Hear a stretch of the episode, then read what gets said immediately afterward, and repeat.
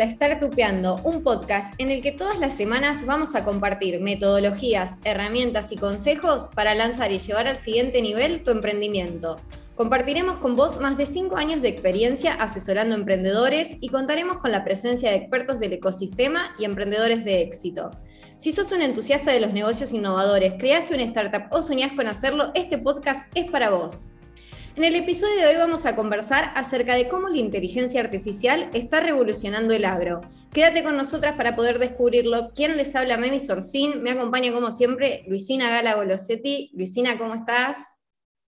Hola Memi, hola a todos. Espero que estén muy bien escuchando este podcast. Me alegro que andes bien por acá también. En el episodio de hoy queremos acercarlos a un tema que forma parte de la conversación actual de muchos emprendimientos tecnológicos y que su aplicación tiene un impacto social muy grande. Estamos hablando de la inteligencia artificial.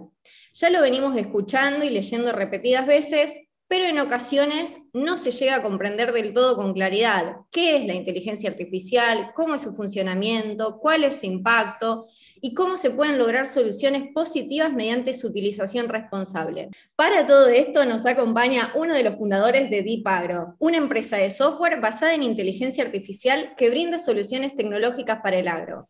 Le damos la bienvenida a nuestro invitado, un emprendedor por naturaleza, ingeniero en electrónica, especializado en diseño estratégico para la innovación, organizador de eventos TEDx y además de todo eso, cofundador de DeepAgro. Bienvenido Iván Regali a Estar Tupeando. Muchísimas gracias por acompañarnos y compartir tu tiempo con nosotras. Bueno, primero que nada, muchísimas gracias por, la presentación. Eh, hola Memi, hola Luisina y, hola a todos los oyentes. ¿Cómo andamos? ¿Por dónde estás? ¿Estás en la oficina? ¿Estás en el campo? Que Dipagro está disperso por todos lados. ¿Por Estamos por todos lados. Hoy me toca estar en casa porque justo en la oficina eh, comenzamos a aplicar desde hace varios meses y por tema pandemia, burbujas, eh, con lo cual para, asistir menos cantidad de, personas a la oficina. Y bueno, hoy me tocó estar acá en, casa y hacer home office. Está bien. ¿Y te toca siempre la oficina o el home office? ¿O sos de los que agarran la camioneta y, salen a recorrer el país, a, los campos, a probar los equipos? ¿Te, te toca estar al sol? O tenés un rol más de más estratégico en la oficina? Tengo un rol bastante estratégico a nivel oficina. Estoy entre la oficina y la casa, básicamente, digamos, las burbujas nos permiten de hacer días intercalados entre oficina y home office, pero siempre dispuesto a, la jornada de campo, incluso la semana pasada eh, hubo jornada doble, se podría decir, en el campo, siempre, siempre dispuestos a, viajes de, negocio, de ensayo, de, lo que sea necesario. Bueno, así que hoy te tocó home office y algunos van al campo. Contame un poco de qué se trata todo esto para contextualizarle a la gente que nos está escuchando de, bueno, de por qué están en la oficina, por qué están en el campo, de qué se trata el emprendimiento de ustedes, la startup que es Dipagro, qué es lo que vienen haciendo. Dipagro, como bien decías antes, Memi, es una empresa de, software basada en inteligencia artificial que como primer desarrollo hace un reconocedor de malezas para una aplicación selectiva de herbicida. El herbicida es un agroquímico que se utiliza para combatir las malezas en los campos. Las malezas son las especies vegetales que compiten con la productividad del cultivo en ese campo del cual se está fumigando. Nosotros con inteligencia artificial logramos diferenciar las malezas del cultivo y de esa forma poder hacer la aplicación selectiva. La startup surge de problemas incluso ah, bien puntuales y, cercanos, porque somos de familia agropecuaria y, el problema lo vivimos de cerca siempre, desde chico, y con esa necesidad y combinándola con la tecnología, el área en la cual nos especializamos profesionalmente, surge justamente esta startup, Dipagro, que mm, en poco tiempo pudo crecer a, llegar a un estadio en el cual hoy eh, está formada por 18 personas. Por eso se justifica tener una oficina en, Rosario, pero la mayoría de, los desarrollos que nosotros realizamos tenemos que ir a hacer un testeo a campo y por eso también parte del equipo siempre está con una pata en, el campo. Actualmente, justo hoy, varios de los chicos están justo en una gira por, otras provincias, también visitando clientes y, haciendo ensayos también en otras, superficies. Y contame un poco más del problema que resuelven. Ustedes pueden detectar malezas. El problema de base, para que se entienda mejor, hoy en día el productor agropecuario tiene que hacer esta fumigación para combatir las malezas sobre el 100% del lote.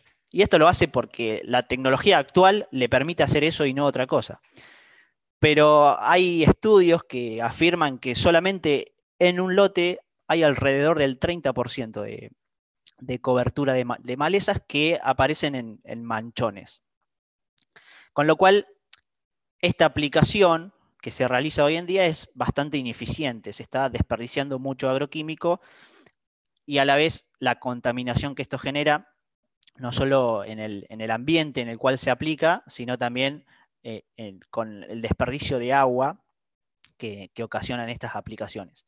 Hoy en día, como bien decía, el productor es, es la única solución que tiene para esto.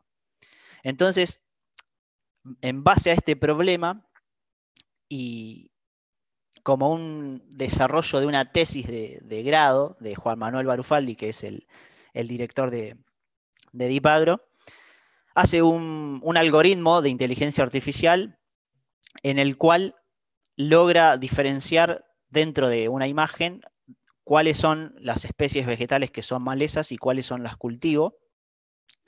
Y de esa forma, a través de actuadores eh, electromecánicos, eh, logra darle la señal al pico que tiene que verter el agroquímico exclusivamente al, al que está por encima de la maleza y no a todos.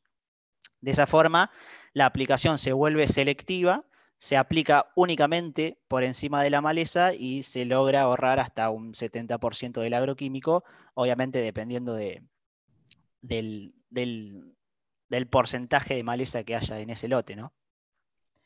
¿Y cómo aprendieron eh, justamente a desarrollar esta tecnología, a poder implementar inteligencia artificial en este proceso? O sea, no solo cómo aprendieron, sino también cómo llegaron al resultado, porque que pueda identificar exactamente qué es una maleza y que no es cultivo, imagino que debe haber sido eh, un gran desarrollo que haya llevado mucho tiempo. ¿Cómo llegaron exactamente? ¿De dónde parten para haber sabido cómo hacerlo?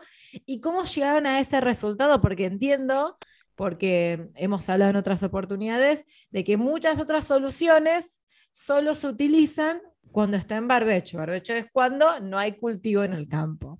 Entonces, el resto de las soluciones lo resuelve así porque simplemente todo lo verde es considerado eh, maleza, pero no, es lo que sucede con ustedes, porque pueden ustedes, entiendo, pasar la fumigación en un campo con el, con el cultivo crecido. ¿Cómo hacen ustedes, cómo llegaron a ese punto?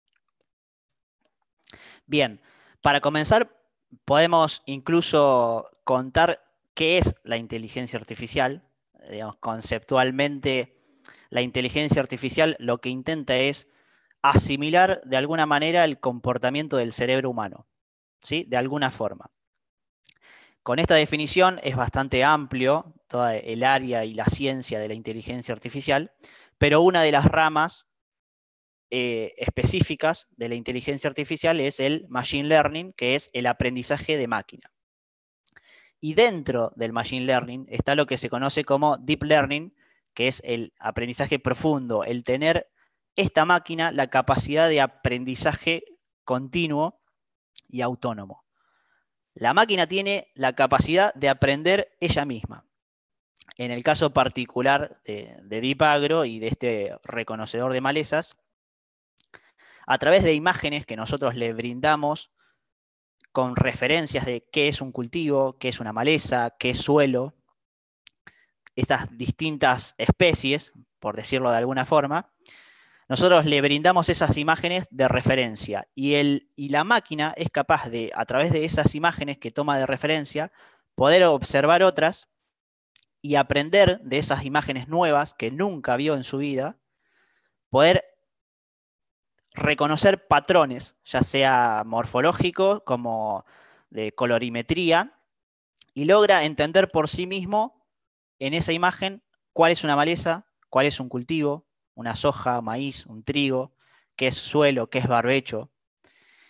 Y con ese entrenamiento que, es constante, porque se va afinando eh, a, medida que uno, digamos que este algoritmo se nutre de las imágenes, se va refinando y va aprendiendo. Es así como nosotros desde chico vemos siempre un campo y aprendemos lo que es un cultivo y lo que es una, una maleza y lo que es suelo. Exactamente de esa misma forma, en la que para nosotros es muchísimo más sencillo y lo vemos algo muy simple, y hoy si vamos al campo y veo una planta de soja, puedo decir que ese es el cultivo, de una manera tan simple, para las computadoras no ha sido tan simple hasta hace muy poco. Y es justamente lo que se, logró a través del Deep Learning.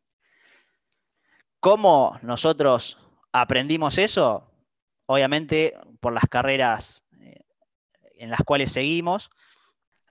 Las carreras que parte de los fundadores eh, seguimos están muy relacionadas a, tecnología y a inteligencia artificial particularmente.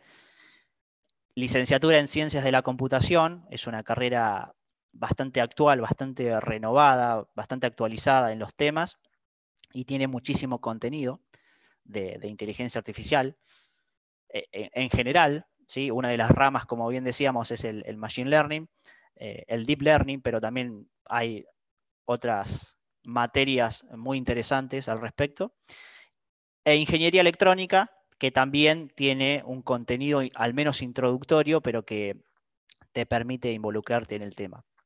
Después, obviamente, parte de, los socios fundadores de Dipagro siguieron una carrera de maestría de, inteligencia artificial de la UBA, con lo cual eso ya empiezan a especializarse más en el tema puntual.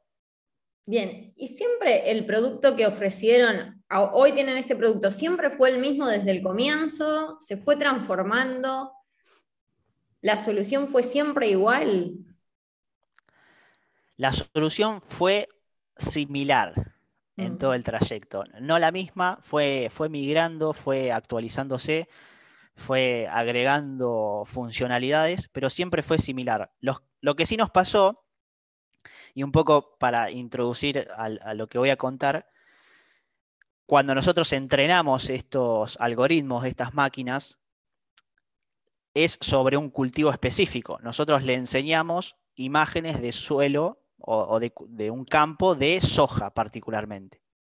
Entonces, cuando queremos desarrollar la solución para cultivos de maíz, por ejemplo, la máquina no entiende, todavía no aprendió lo que es el maíz.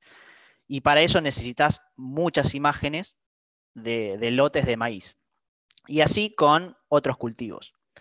Lo que nos pasó fue que había muchos clientes interesados, productores, que querían este desarrollo para otros cultivos que aún nosotros no teníamos ni siquiera imágenes.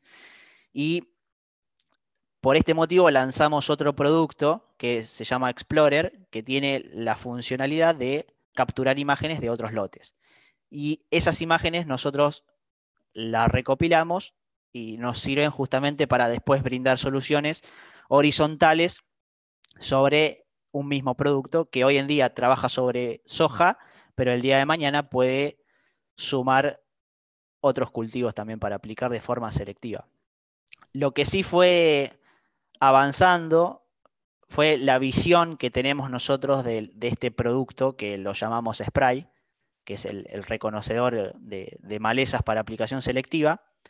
Hoy es eso, pero lo que fue migrando y actualizándose fue la visión que tenemos a futuro de ese producto. ¿Por qué lo digo? Porque estamos incorporando un ojo en el campo que está todo el tiempo observando el campo a una resolución que hoy en día no existe. Hoy las mayores resoluciones en el campo son a través de imágenes satelitales o imágenes de dron con mayor calidad. Pero una cámara a 80 centímetros del suelo, con una resolución de 10, 12, 15 megapíxeles, es algo que hoy en día no existe. Y con toda esa información, la visión de este producto es que el día de mañana podamos hacer desarrollos que tengan que ver con reconocimiento de insectos, de plagas, de enfermedades sobre los cultivos, poder predecir rendimientos sobre el campo, sobre la cosecha, y todo centrado en, el valor que pueden generar esas imágenes a nivel datos. La visión que tiene a futuro este producto es todo lo que se puede observar en una imagen. Y en este proceso, ¿cuáles fueron los principales obstáculos más técnicos que han tenido? O sea, ¿con, qué problemas se han cruzado que les y, que quizás los ha dejado eh, entre poder seguir con el proyecto o no? ¿Cuáles fueron esos desafíos? Más, más que nada pensando en, los desafíos de la tecnología IA para cualquier otro emprendedor que, decida avanzar con este tipo de tecnología. Como obstáculos que, vimos y notamos en estos años de desarrollo, se podrían dividir en dos. Por un lado, la inteligencia artificial para entrenarla requiere de un nivel de cómputo bastante elevado, que con una computadora de escritorio o una notebook convencional es bastante difícil conseguir y el nivel de cómputo de, esto que menciono entrenar una red neuronal una inteligencia artificial puede durar incluso eh, más de una semana, con lo cual hace ineficiente cualquier tipo de desarrollo si querés optimizar los tiempos.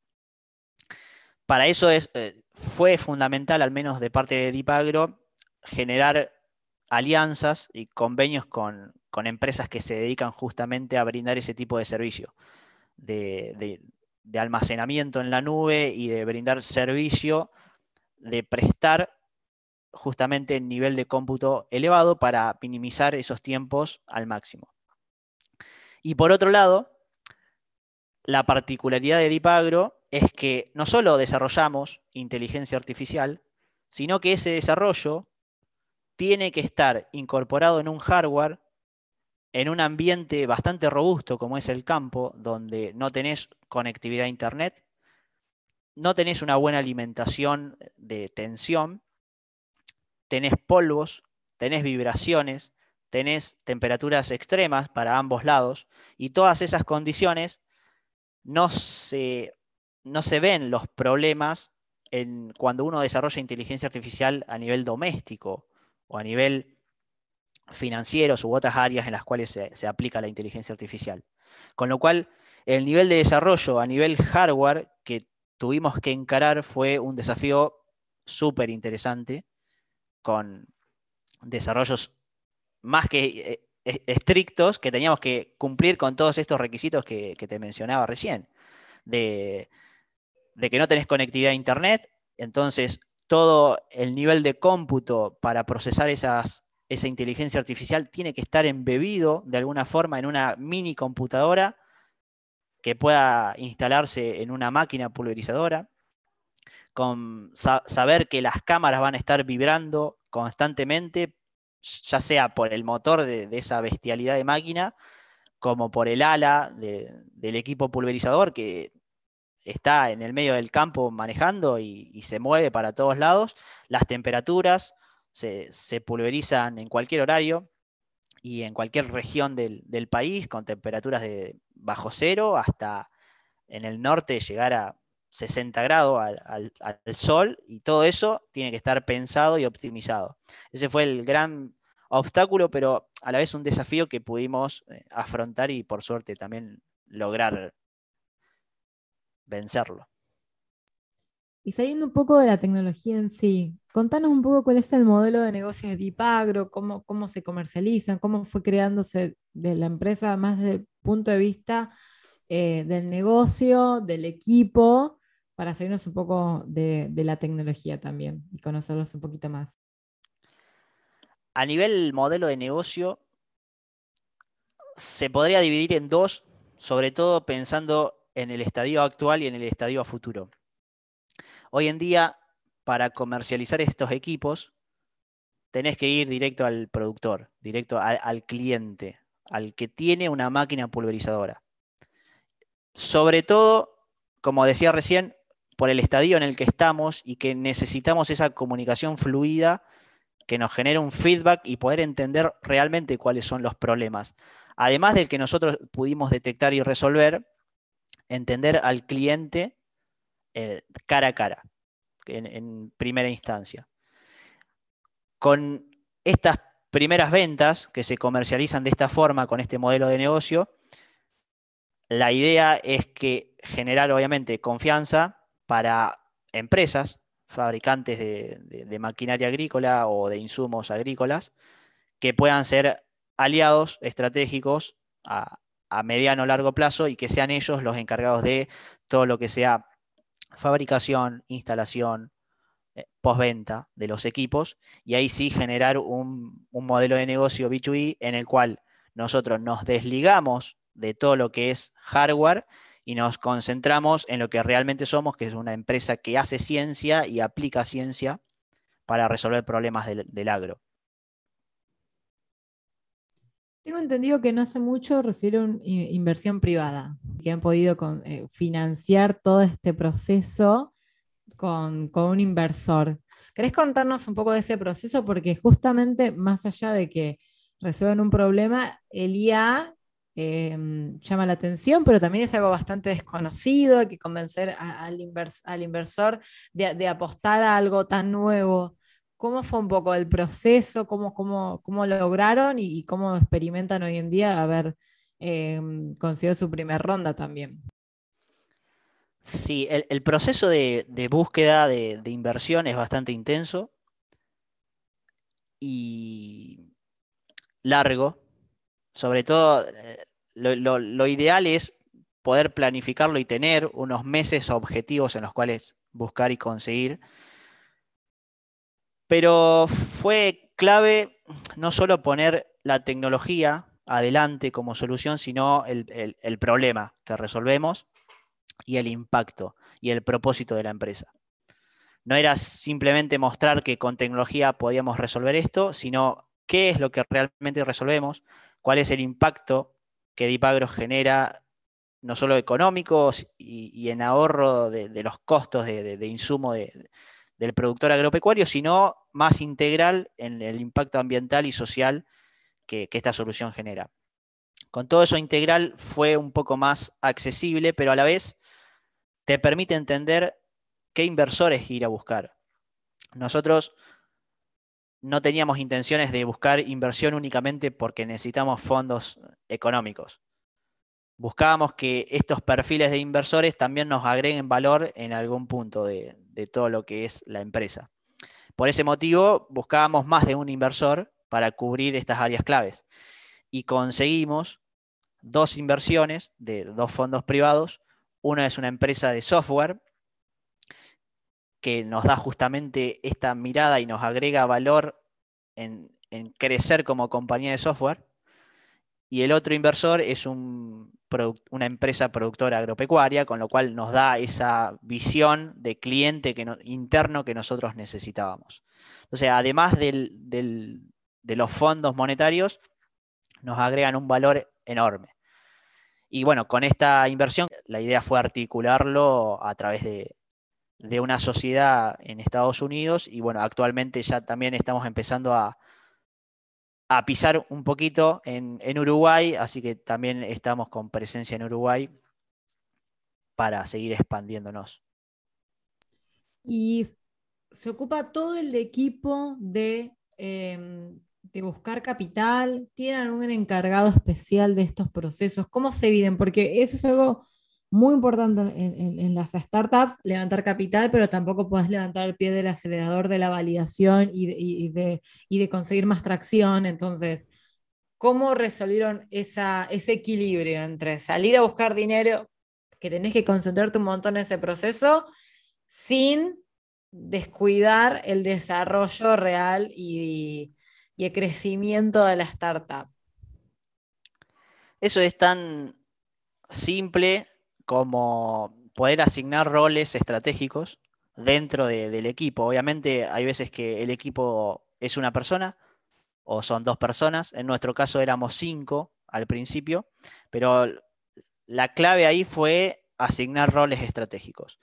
Del que lidera la búsqueda de la ronda, sobre todo también para la imagen que uno muestra hacia afuera, ser siempre la misma cara visible la que está encargada de ese tema.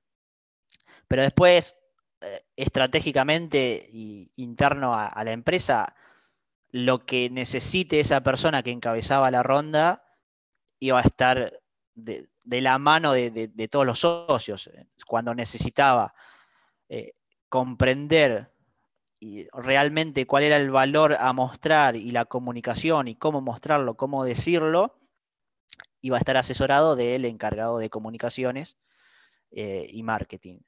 Y si tenía que agregar un valor fuerte en lo que sea transmitir el valor de la inteligencia artificial, iba a estar asesorado por el, el encargado del área de tecnología.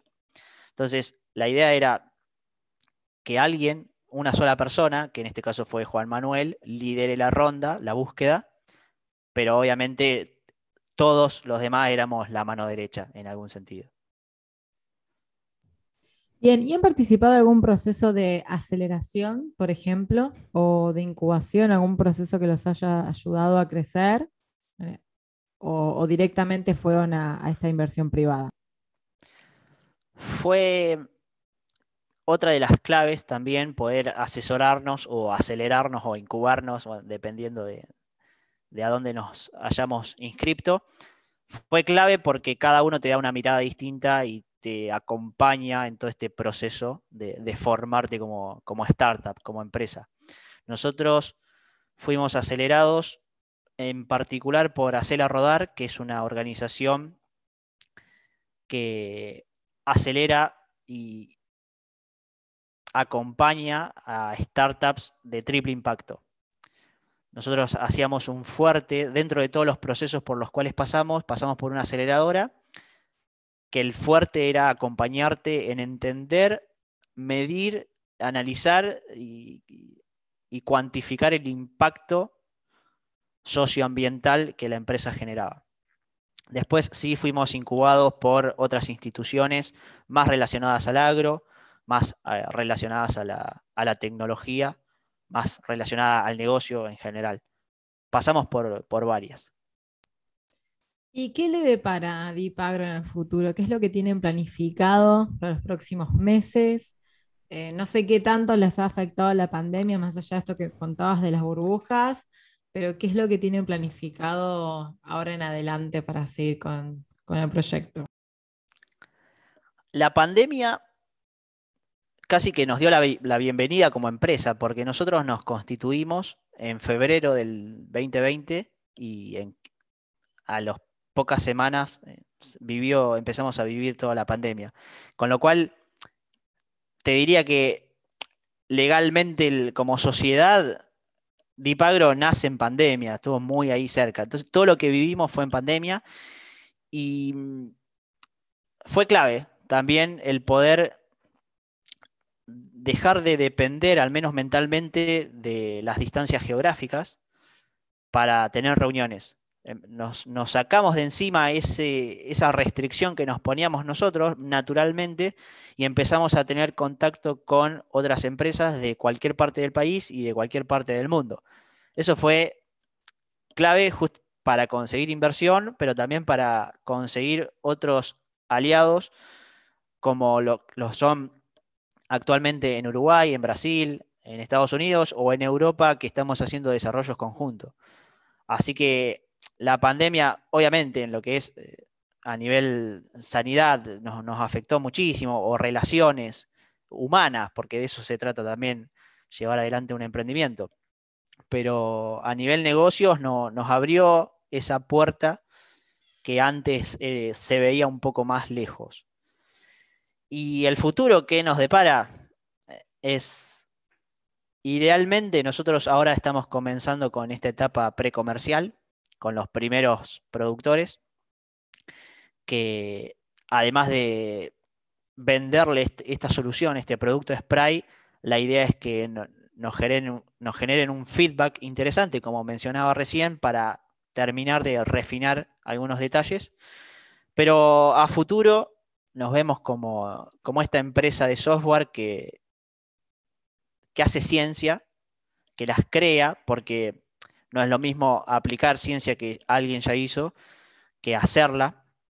Y no solo nos consideramos una empresa de ciencia, sino que ya incluso tuvimos la oportunidad de presentar distintos papers científicos en, en congresos eh, de, papers, así que nos identifica eso y apuntamos a ser esta empresa de ciencia que brinda soluciones para el agro. Y en esto que sueñan y apuntan, y retomando un poco lo que contabas antes del valor que tiene la inteligencia artificial, sobre todo en Dipagro, que es lo que están aplicando, que es mediante la observación continua de datos, ¿Hay una empresa, una persona o algo que los inspire, que, lo tengan allá como de que allá quiero llegar, allá vamos? La inteligencia artificial nos rodea en un montón de cosas cotidianas que no nos damos cuenta, desde Gmail hasta Facebook. Entonces, bueno, como empresa o como persona, eh, digamos, ¿a quiénes tienen allá observando? Tenemos a varios actores llámese actores, empresas o personalidades, que rescatamos eh, lo mejor o lo que nos representa de cada uno. Es bastante difícil elegir a alguien, pero por darte un ejemplo, a nivel cultura empresarial, queremos estar alineados a toda la cultura empresarial de Netflix, por ejemplo. A nivel socioambiental, estamos alineados a toda la visión o estadísticas y estudios que realizó Bill Gates. volvemos a lo mismo por darte un ejemplo. De cada personalidad o actores tratamos de rescatar lo que más nos representa y nos alinea a lo que queremos ser en un futuro. Bien, y para ir cerrando, una pregunta que queremos hacerles a todos nuestros invitados para ayudar a nuestra audiencia también a pensar un poquito cómo estas startups que están cambiando el mundo. Si tú dices que recomendarnos un libro, ¿qué libro nos recomendarías? Hasta el momento nos han recomendado eh, Lean Startup de Eric Rice. ¿Qué otra cosa o propuesta eh, nos dirías? Un libro para recomendar. Bueno, justo me toca en una etapa bastante interesante de, mi vida en la cual comencé este hábito de la lectura que, me encanta. Ya, hace casi un año que, que comencé con este hábito. Y dentro de los libros que leí en este último año hay uno que me llamó muchísimo la atención, que es eh, Cómo evitar un desastre climático, de Bill Gates, justamente es un libro que lo lanzó en febrero de este año, es súper actual, ya incluso hay un capítulo que está relacionado a la pandemia, pero me llamó muchísimo la atención porque a través de estadísticas y de, todos los estudios que él realiza junto con su fundación y con todos los contactos referentes que tiene él a nivel global y que son súper interesantes, te hace un resumen en principio del impacto que cada una de, las áreas de, una industria generan en cuanto a contaminación o gases de, efecto invernadero. Y luego de, todos esos números, estadísticas, números muy concretos, que te explica de dónde surge y, y, qué contamina y cuánto y cómo, después pasa un capítulo que habla de, bueno, qué podemos hacer al respecto si hay un objetivo claro de acá a unos años de reducir eh, o eliminar los efectos invernaderos, lo cual es un objetivo muy estricto, muy complicado si no trabajamos en conjunto.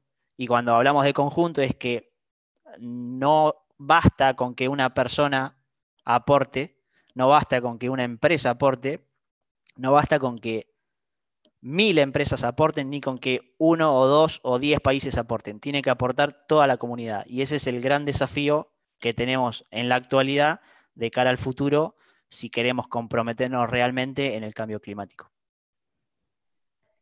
Interesantísimo. Entonces el título del libro es ¿Cómo evitar un desastre climático? Exactamente. Ya lo voy a agendar porque yo tengo este hábito hace años, lo había abandonado porque la tecnología nos consume a veces, uno se acostumbra mucho a Netflix, a Instagram, y con la pandemia también lo retomé, así que ya lo agendamos. Y bueno, por último, para ir cerrando ya, eh, si alguien quisiera ponerse en contacto con Dipagro, ¿dónde los encuentran? ¿Cómo pueden hacer? Nos pueden encontrar en las redes sociales, en Instagram, en Twitter, en LinkedIn, en Facebook como Dipagro. Nuestro sitio web es dipagro.com.ar. Y si no, nos pueden encontrar en las oficinas, acá en Rosario, Buenos Aires 2415 y si no, en el campo, pero ahí ya no te puedo decir la ubicación exacta porque vamos viajando por todos lados. Excelente. Bueno, muchísimas gracias, Iva. La verdad que fue un placer escuchar y conocer un poco más de esto. Así que estamos muy agradecidas por tu tiempo y compartir todos tus conocimientos. Agradecido yo de, que me hayan invitado y, de permitirme este espacio para compartir parte de lo que es Dipagro. No, Iván. Eh, Dipagro para nosotros es un amigo de la casa, así que contentos de poder ver el crecimiento de, su proyecto. muchas gracias. Sin dudas. Bueno, y para los que nos están escuchando del otro lado, queremos invitarlos a que nos dejen sus consultas, dudas o los temas que deseen escuchar. Pueden hacerlo en Instagram, dejamos un link tree. Ahí pueden dejarnos su mensaje o un mensaje directo. Cada lunes compartimos un nuevo episodio y con estos nos despedimos por hoy. Gracias a todos los que nos están escuchando. Los esperamos el próximo lunes por Spotify o Apple Podcast y suscríbanse para no perderse ninguna novedad. Que tengan una excelente semana. Chau, chau. Nos vemos, adiós.